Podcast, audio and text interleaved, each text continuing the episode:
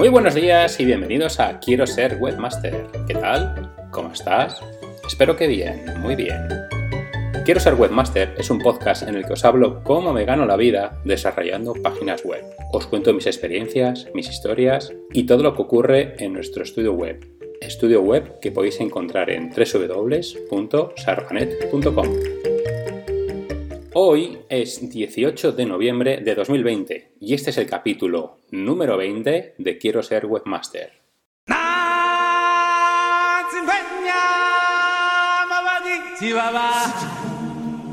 Tal día como hoy, en 1928, Walt Disney crea el primer cortometraje de Mickey Mouse.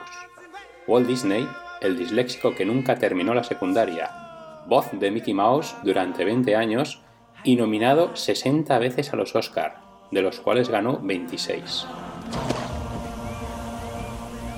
Hoy en día, el conglomerado Disney ingresa anualmente más de 65.000 millones de dólares, tiene más de 223.000 empleados y, como curiosidad, destacar que Walt Disney grabó un corto ni más ni menos que con Salvador Dalí, Solo se grabaron 15 segundos de material y hasta el año 2013 no vio la luz dentro de un proyecto más amplio con las ideas y bosquejos originales. Os dejo el enlace del proyecto en las notas del programa. Desde el día que al mundo llegamos y nos ciega el brillo del sol. Otra curiosidad más y es que una compañera mía del colegio trabaja como dibujante en Disney. Se llama Lorelai y he tratado de contactar con ella, pero su respuesta ha sido la típica bola de hierba que pasa por la carretera de un desierto. La chica me acuerdo que dibujaba de miedo, era espectacular ver cómo una niña de, 9, 10, 11 años hacía unos dibujos con una calidad tremenda. Os dejo su web enlazada en las notas del programa y también su Instagram, que estoy mirando y tiene 110.000 seguidores. chicos convivir en un Bueno, vamos al ataque. Esta semana ha vuelto a ser una semanita en la que no me ha dado tiempo para aburrirme ni siquiera el domingo, que bueno, me lo pasé toda la tarde viendo películas y series, pero bueno, sí es cierto que al final algo me aburrí. Era precisamente una película de Disney. Bueno, realmente no es de Disney, es de Marvel, pero ya sabéis que Marvel se integró en Disney hace unos años y todas las películas de Marvel están disponibles en Disney Plus. Parece que cobro de Disney Plus, pero no, no, no cobro nada. Bueno, la película era Doctor Extraño y bastante mala, ¿eh? muy mala, y al menos desde mi humilde opinión, y bueno, casi me duermo y eh, muy aburrida. Os hablo un poco más de la semana y es que ha empezado un poco torcida. Como he contado en mi mail semanal, el banco me ha levantado 300 euros sin comerlo ni beberlo. Os lo cuento en el email, que por cierto podéis daros de alta en la lista de email en sarpanet.es barra email. Cada semana lo que hago es que mando un email un poco sinvergüenza y con algunos consejos pues como el uso de herramientas digitales o simplemente cómo mandar a la mierda a un banco entero. Por lo demás, lo que os digo, ha sido una semana movida y dentro del movimiento detecto una perturbación en la fuerza. Detecto que un alto número de clientes está muy nervioso. Lo detecto en sus emails, en la forma de escribir. En esta semana lo que me ha pasado es que he recibido unos 5 o 6 emails donde en el asunto estaba la palabra urgente o SOS. Y sí, vale, eran cosas importantes, pero bueno, SOS lo ponía Tom Hanks cuando estaba en la isla él solo. Pero bueno, a ver, no hay ningún problema porque todo para mí es urgente y ya os lo he dicho en algún capítulo anterior, que raro es el día que acabo mi jornada laboral y en mi bandeja de entrada queda algún correo sin contestar. Me imagino que estos nervios de los clientes, pues bueno, estén dados por la situación que vivimos actualmente, así que espero que esto sea algo temporal y se pase muy pronto. El lunes nos ha entrado un lead súper, bueno, no sé cómo denominarlo, vamos a dejarlo en curioso y terrible a la vez. Nos ha escrito directamente el director de una organización, por así llamarlo, que depende de un ministerio del gobierno y hasta aquí puedo leer. El caso es que nos piden presupuesto para llevarle su web, sus redes sociales y alguna cosa más que la verdad es que no, no entiendo muy bien qué es. Como suele ser habitual, ellos marcan el presupuesto máximo y las condiciones. Me encantaría poder leerlas todas, pero bueno, por ejemplo, una de ellas dice gestión y resolución de incidencias. Las incidencias serán resueltas en menos de 24 horas. Y otra curiosa que viene a decir que las noticias que haya que publicar en la web serán en bruto, es decir, que tenemos que reestructurarlas nosotros. Y por último, que esta es la mejor, piden presencia y cobertura informativa en unos 4 o 6 eventos. Decía que el email es terrible, además de por su contenido, porque se puede ver a qué otras empresas lo ha enviado. El hombre no ha puesto en copia oculta a los destinatarios y lo mejor de todo también es el presupuesto que tienen, que es, bueno, bastante cachondeo después de todo lo que demandan. Solo el tener una persona disponible para solucionar cualquier incidencia que deba ser resuelta en menos de 24 horas tiene un coste muy superior al presupuesto total. Ahora me he acordado que hace años recibí también un, lead similar, una, una petición de presupuesto similar. En este caso fue un ayuntamiento. Lo que querían era desarrollar completamente una nueva web y toda la documentación explicaba perfectamente qué había que hacer, pero no cómo, que como es lógico, ese era nuestro trabajo. Las cláusulas llamaban mucho la atención. Estaba, vamos, se veía claramente que no los había escrito nadie del ayuntamiento y que lo había escrito una empresa de desarrollo web. Eh, se recogía muy sabiamente que el servidor donde se desarrollara la web debía ser un servidor que gestionara la empresa que ha desarrollado la página web y bueno, hasta ahí todo bien. Pero había un punto que me llamaba mucho la atención que decía que si el servidor fallaba, cada 24 horas que pasaran y el servidor estuviera caído, la empresa proveedora, en este caso seríamos nosotros, debería pagar al ayuntamiento, quiero recordar, 125 euros en concepto de daños y perjuicios al día. A ver, en un principio nosotros no tendríamos problema con esa cláusula. La máxima caída que hemos tenido, eh, creo recordar que fueron unas dos horas más o menos. Eh, lo que pasó, le, le, llamamos el martes negro porque fue un martes, y lo que pasó es que el disco duro del servidor cascó. Y además el servidor de apoyo no había entrado en funcionamiento. Lo que tuvieron que hacer fue cambiar el disco duro y volcar una copia de seguridad de hacía unos minutos que se había hecho antes de que se cayera el servidor. Eh, por suerte no se perdió nada. Pero a lo que voy es que es muy fuerte que te pidan daños y perjuicios por posibles caídas que pueden ser incluso por su culpa. imagínate que un día les da por enviar miles de emails a sus ciudadanos y entran todos de golpe y, y lo más probable es que casque la página web y además mucho menos estoy dispuesto a hacer un trabajo ciñéndome a un presupuesto preasignado por una persona que seguramente no sepa ni hacer una instalación de WordPress. Sé que es así como funcionan los estamentos públicos y bueno, si quieres entrar a formar parte de ellos, pues tienes que pasar por el aro.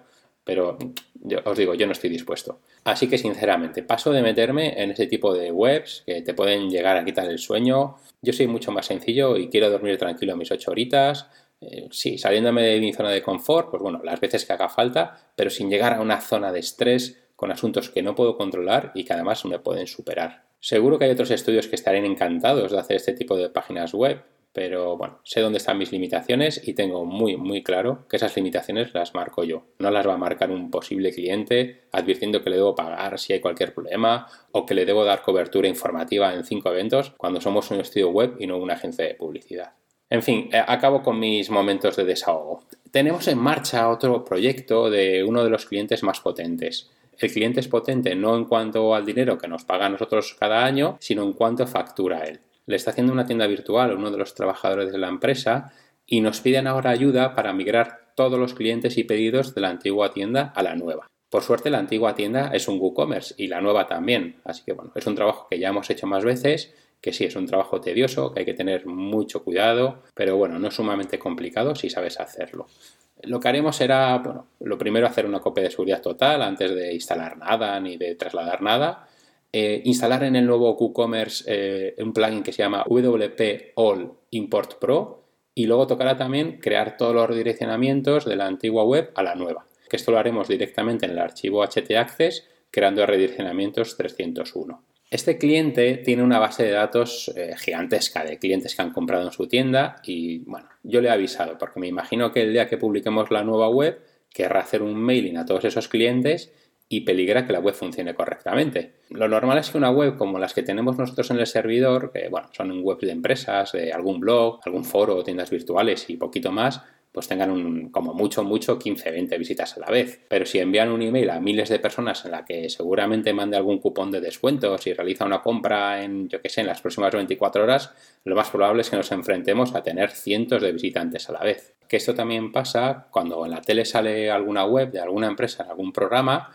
Pues, eh, la última que recuerdo, por ejemplo, fue en el programa de, de Calleja, de Volando Boy, que lo vi, bueno, porque salía a Cantabria y además salía mi amigo Edu y su pareja Joana. Y el caso es que entrevistaron a una chica que tiene una quesería y salió en las imágenes de la quesería el nombre de su página web, que es, bueno, no me importa decirlo, que eso es lajarradilla.com. Claro, el programa este lo ve una pila de gente, millones de personas, y ¿qué pasó? Que yo fui uno más de las miles de personas que quisieron ver la página web. Y claro, la web no funcionaba, daba el temido error 503. Lo que pasó lógicamente es que el alojamiento no estaba preparado y se saturó.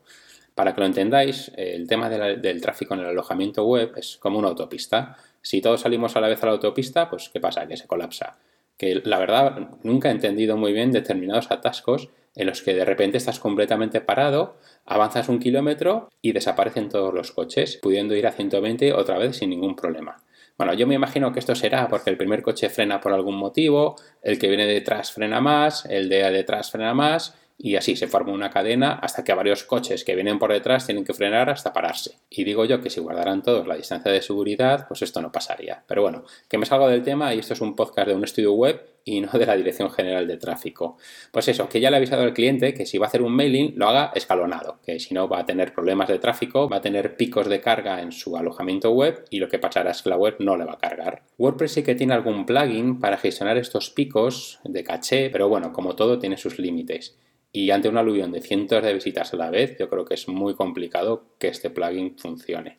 Así que la mejor solución es que no haga el mailing de golpe, que lo haga escalonado, como ya os he dicho, y si no puede hacerlo escalonado, lo que tendríamos que hacer es asignarle más recursos a su alojamiento web que esto lo podemos hacer sin ningún problema desde nuestro servidor. Le podemos aumentar la memoria, la CPU y bueno, otros recursos que ayudarán a que la web no se caiga en ningún momento. A ver, en ningún momento, como todo tiene su límite. Si por ejemplo entran 10.000 personas a la vez, pues bueno, lo más fácil es que casque, pero no creo que sea el caso.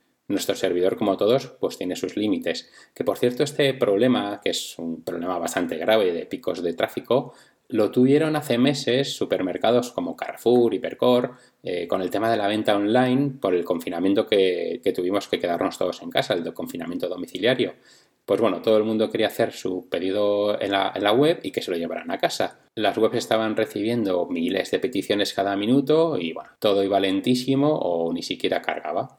Y en estos casos la solución es muy sencilla, o bien migrar la web a unos servidores más potentes o bien ampliar los recursos de nuestro servidor o servidores. El tema de la migración, bueno, sería lo más complicado, pero no debería haber problemas en dar más recursos al servidor. Y el tema de la importación, bueno, yo entiendo que, por ejemplo, Hypercore, pues oye, tendrá profesionales entre sus filas que para ellos el hacer esto pues sea una cosa de niños, pero no, no lo hicieron. Y durante un montón de semanas, durante un par de semanas o tres, vamos, eh, las webs iban súper lentas y estoy seguro que muchos de ellos dejaron de ingresar, vamos, millones de euros. También es verdad, eh, leyendo un poco sobre el tema, que uno de los factores que no les animaron a hacerlo fue que no tenían la estructura necesaria para absorber el, enorme número de pedidos que les podrían haber entrado. Pero a ver, no sé, no creo que sea tan difícil contratar más personal, ¿no? Para que te metan en los carritos los pedidos de los clientes. Tardaron en reaccionar un montón de semanas. Carrefour lo que hizo fue poner un sistema de cola en su web. Tú entrabas en la página web y te ponía en cola para acceder a su web. Te indicaba el tiempo que tardarías en poder entrar, pero bueno, una vez que estabas dentro, todo iba súper lento, vamos, que era, era un horror. Y uno de los que mejor lo hizo y que más rápido actuó fue Hypercore. Estoy seguro que lo que hicieron fue ampliar la capacidad de sus servidores y de esa forma poder absorber todo el tráfico. La web sí que funcionaba perfectamente, pero el problema estaba en el envío, que tardaban muchos días en enviarte tu pedido. Que ese también fue otro error. No entiendo por qué no tiraron de empresas de transporte externas a su emporio, tipo MRV, Seur. Bueno, quiero pensar que son conglomerados de empresas donde una decisión tan sencilla como ampliar los recursos de un servidor, pues tenga que pasar por 12 departamentos, eh, hacer 18 reuniones y bueno, todo eso, claro, conlleva tiempo y lo que hace es que se demore un montón de semanas que es el problema de las grandes empresas, que una decisión que una pyme tardaría cinco minutos en tomarla, pues en grandes empresas se tardan días o semanas, como fue el caso del tema de los servidores. Y además creo que en grandes empresas nadie sabe quién es la persona que debe tomar esa decisión, o incluso no haya una persona encargada de tomar esa decisión, sino que sea un consejo de sabios compuesto por 10 personas que, bueno, no saben ni lo que es un error 404. En fin, que ya le he avisado a este hombre, o bien mande los emails de forma escalonada, o pague más por tener más recursos. Nosotros se los vamos a dar encantados y es más, el día que lance el email estaríamos atentos al tráfico de su web y asegurarnos de que todo funcione perfectamente. Y ya para ir acabando, hace tiempo me metí en remoto al ordenador de un cliente. Me meto en remoto con TeamWeaver, con, con todos sus permisos, por supuesto. Y bueno, realmente no es un cliente, es el trabajador de una empresa, pero para mí como si fuera mi cliente. Eh, al entrar en su ordenador, lo que me llamó la atención es que todo estaba muy oscuro. Como esas pantallas de los ciberdelincuentes en las que todo está negro, pues bueno, el chaval es diseñador y, bueno, chaval, a ver, que es mayor que yo. Pero bueno, aunque hace de todo en la empresa, pero sobre todo es diseñador. Eh, me comentó que él lleva un montón de años utilizando el Dark Mode, que se escribe Dark Mode o modo oscuro. La verdad es que no entendí muy bien el sentido del modo oscuro, pues entiendo que se pierde en diseño y bueno, yo llevo muchos años desarrollando mis webs sobre fondo blanco o algún color clarito, pero él como buen diseñador gráfico me adelantó algo que ya está llegando y es que en el futuro todo se diseñará sobre fondo oscuro. Y es cierto que ya empiezo a ver webs sobre fondo negro o grises oscuros y no me disgustan, pero bueno, entiendo que y supongo que el cliente final a esto le va a costar mucho adaptarse. A lo que voy, ¿qué me he pasado al lado oscuro? Me he pasado al lado oscuro no todavía en el tema de diseño, pero sí en mi ordenador. El principal motivo es por la vista, que estar 10, 12 horas al día mirando la pantalla, donde el color blanco está por todas partes, pues hace bastante daño a la vista. Sin embargo, un color oscuro te lo relaja. Es como cuando hace sol y te pones las gafas de sol, pues, pues es un descanso. O que, por cierto, se me ha ocurrido que también podría trabajar con gafas de sol, ¿no? bueno, lo consultaré con la almohada. Total, que me he bajado un tema para mi navegador, que bueno, ya sabéis que es Firefox, y todas las webs las veo en modo oscuro. Lo puedo cambiar a modo normal y ver las webs en modo normal pulsando una combinación de letras y la verdad es que es una gozada. La vista no se me cansa tanto. También lo he puesto para Thunderbird, que es mi gestor de correo, y también para el sistema operativo, que bueno, en mi caso ya sabéis que tengo Mac y permite ponerlo. Se ve todo muy oscuro y la verdad es que está, da, gusto verlo. Mi mujer se, al verlo se asustó un poco y bueno, se pensó que estaba haciendo el mal en Internet. Os invito a que si estáis muchas horas lo probéis. Hay programas que no tienen esta función de modo oscuro, como por ejemplo el Word, al menos que yo sepa, y lo que hago es que cuando escribo en Word, por ejemplo la escaleta de este podcast que la, que la hago en Word, lo que hago es que pongo el fondo de la hoja de Word en gris oscuro y la letra en blanco. Y también lo que he puesto es el escritorio, lo he puesto todo en negro, o sea, nada de imágenes con brillos que, me machaquen la vista. Si vosotros usáis Darmod, lo podéis poner en los comentarios y contarme qué tal. Y hablando de comentarios, esta semana ha llegado uno que me ha hecho mucha ilusión y es que hace unas semanas me apunté al certamen de podcast de Objetivo Podcast que lo organiza Iván Pachi, que es podcaster, productor y locutor corporativo. Iván nos ha dejado un comentario que es el siguiente. Muy buena calidad de sonido. Ya te digo que ojalá todos los compañeros de contenidos de marketing, web, etcétera, etcétera, etcétera, tuvieran esta calidad y bien adaptado sonoramente. Está muy bien, compañero nada, oye, muchísimas gracias Iván, me ha, hecho, me ha hecho muchísima ilusión y oye, muchísima suerte con el tema del certamen y nada, ánimo con ello. Así que bueno, hasta aquí el podcast de hoy. Eh, ya os dije la semana pasada que hoy quería repasar algún tipo de cliente más, pero creo que me estoy pasando de tiempo y así que lo dejamos para el próximo miércoles. Muchísimas gracias como siempre por escucharme, por darme vuestro feedback, vuestra opinión. Me ayuda un montón y me alegra muchísimo leeros. Podéis dejar vuestros comentarios en iBox, en iTunes y también seguirme en Spotify. Hasta el próximo miércoles, muchísimas gracias como siempre por estar ahí, disfrutad del día, de la semana y como siempre, cuidaos mucho.